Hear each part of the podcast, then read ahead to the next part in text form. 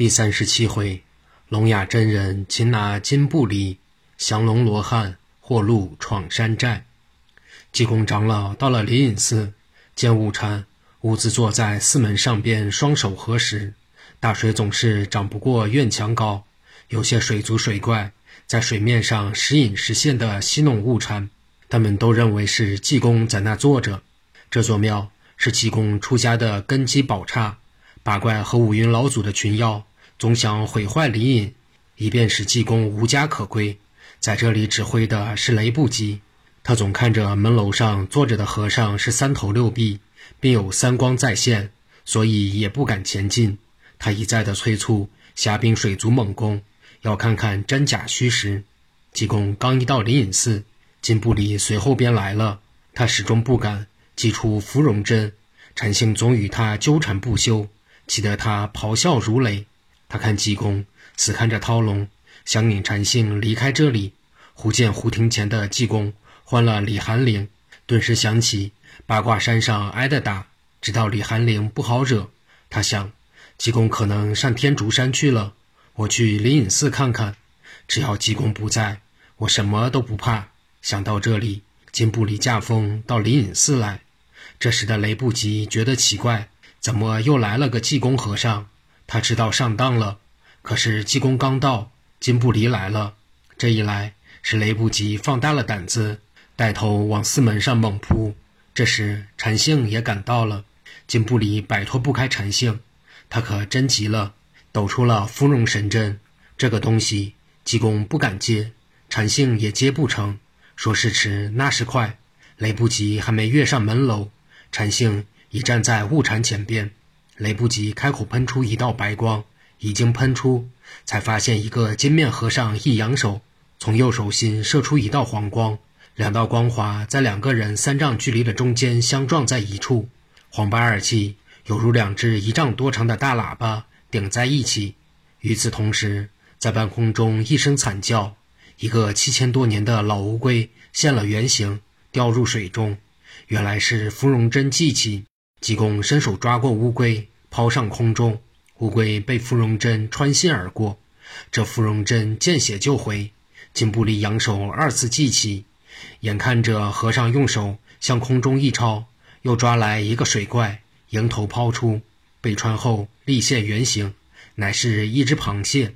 转瞬间，金布离记起五次芙蓉针，和尚抓了五个替死的。济公高声笑道：“雷击不死的。”就得用针穿。对了，咱们试试。金布离一看芙蓉针治不了济公，把针收回去，装入宝囊里边，不济了。雷不及看看势头不对，急忙收气下水，不敢出来。济公对禅性说：“师兄就替我看守庙门，只要师兄不动，他们再不敢露出水面，自有人来抓金布离。”一句话刚刚落音，听天空上有人说道。大胆的孽畜，还不跟我回去！金布离犹如老鼠见猫，嗤的一声，一条线相似，进入了聋哑教主的袍袖之中。济公和禅性都双手合十，眼望着空中。只听聋哑仙师说道：“道济，八怪不属我管理，去问佛祖，必有收管的去处。我去了。”聋哑仙师收了金布离，告辞而去。济公安排禅性看守灵隐寺。自己带着悟禅上了上天竺。再说，皇宫大小男女都在中天竺避难三天多的时间，这帮皇亲国戚什么架子也没有了，困了打个盹儿，饿了好歹吃一点。高宗不时远眺城里皇宫，一再问秦丞相：“秦爱卿，有水怪作祟，怎么四天了也见不到圣僧？问问他，心里也好有个底啊。”陛下放心。驸马陶济慈安慰说道：“自古真天子百灵相助，济公长老一定妥有安排。皇上受听奉承，秦熙也是光说吉祥的。其实皇宫里忙坏了孙道全，济公命孙道全守住寿海，在寿海里弄水的是丹峰陀，他有个拈拱的劲儿，水越涨越高。孙道全念六字真言，一句挨着一句不住嘴的念。”水刚消下去，又涨上来，又得赶快念。时间大了，嘴有些发酸。舌头也不听使了，水又要漫上来。正在危急时刻，老仙翁赶到宫里，打开大葫芦，把丹峰驼装了进去，倒出来已现了原形，是一只毒风水驼。这一来，宫内水平稳了，开始往下退。第五天中午，陶龙也钻入水底走了。再说天竺山上的凌空长老和鳌派，经过三天四夜的较量，未分上下。这时，济公和悟禅到了。小悟禅口唱山歌，已上山。鳌派知道大事难成，立即搓上去会合昆娥，只好从井里走了。水刚一见彻，因事在紧急，济公叫悟禅冒充自己与禅性等人办理善后。他借遁光，即去河北藁城郡霍路小县边界的小岗寨。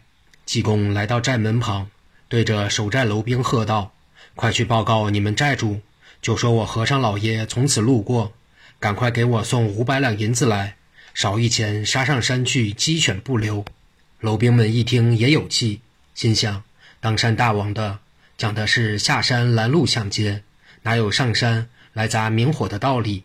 一个小头目怒道：“什么报告寨主？弟兄们，给我开弓射箭，射死这穷和尚！”楼兵们开弓放箭，箭似飞蝗，雨点一般。不知怎么闹的，和尚双手左右一指，箭就拐弯，和尚他撒他撒，闯上了分金大厅。济公到这干什么来了？且听我慢慢讲来。原来在这霍路小县城北有一薛家庄，庄中百十户人家。守护薛如玉，父母故去不久，一份大家业就落在如玉之手。这薛如玉今年只有二十二岁，却饱读诗书，只是不得求取功名。因为此地地属河北，当时被金兵占据，只因他嫉恶如仇，决心不为金人效劳，终日闷闷不乐。幸亏贤妻吕氏生了个男孩，如玉才有了一丝笑容。一个严寒的早晨，家人惊慌失措地跑进来禀报说，门外有个倒卧，尚未气绝。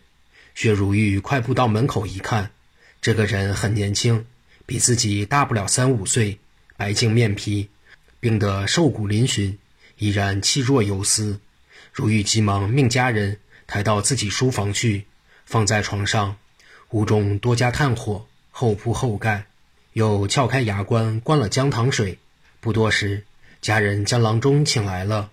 如玉对先生说：“只要医治得好，我不惜重金。倘不幸死亡，也绝无先生之过。”先生切脉后说：“此人是急火改为伤寒，幸治得及时，不必着急，多吃几剂汤药即可痊愈。”从此，如玉日夜守在病床，精心调治。几日后，这人大有好转，几次要外出大小便。如遇不允，这人十分感激，心中实觉不忍。当晚，如玉见他的病好了大半，这才问道：“仁兄先乡何处？尊姓大名？因何落于此地？”这人不禁长叹道：“小弟是安徽淮南府寿阳人士，姓楼，名金亭，家中还有妻耿氏和男女两个孩儿。只因来北地贸易，不幸遇金兵回归，掠了我的本钱。”以后病倒在店方，不知如何得遇贤兄施恩，情同再造。此恩此德，小弟没齿难忘。仁兄请上，受小弟话未落音，就要拜倒。薛如玉忙扶住道：“千万使不得，这乃是咱们弟兄的缘分所致。何况君子当夫人之位，想必是店主见兄台病至昏迷，他们图得心静，夜间送至小弟门首的。若非如是。”小弟岂可得会仁兄？仁兄过奖了。娄京亭说：“小弟有何德能，敢劳仁兄错爱？我想再过三五日，要与仁兄告辞了。”如玉说道：“兄台既然到此，应视如自家，全当是外出贸易。地处有五六处商号，用百余人经营，哪里安置不下兄台？弟有意与兄结为金兰之好，不知仁兄允否？”如玉当命家人设摆香案，二人各续了生辰。娄敬亭年长为兄，然后冲北八拜。如玉又给兄长叩头，再命吕氏见过兄长，家奴们一一行礼毕，大排酒宴，兄弟二人开怀畅饮，至夜二更方散。又过了几天，娄敬亭病体复原了，就到城中薛如玉的绸缎庄当了掌柜。薛如玉是买卖的东家，娄京亭当掌柜。这个布庄年末算大账时，比往年赚钱加倍，就是连打更的、站柜台的，也都特别加了薪水。娄京亭认为，到自己身上，二弟一定给的少不了，近一年之久，该有四五百两银子，或更多一些。谁知过了新年，薛如玉也未提起。娄京亭有心向兄弟说说，弄几个钱送回家去，或雇人往家里送。家里老婆孩子三口人，这一年不算，自己由家里出来九个多月了，他们怎么活呢？又一想，不能提，自己若是死了，又向谁要钱去？这活命之恩未报，几个钱放在心上，也太小气了。家里这几个月要活要死，也早就有了着落了。我又何急在今天？哎，不提了。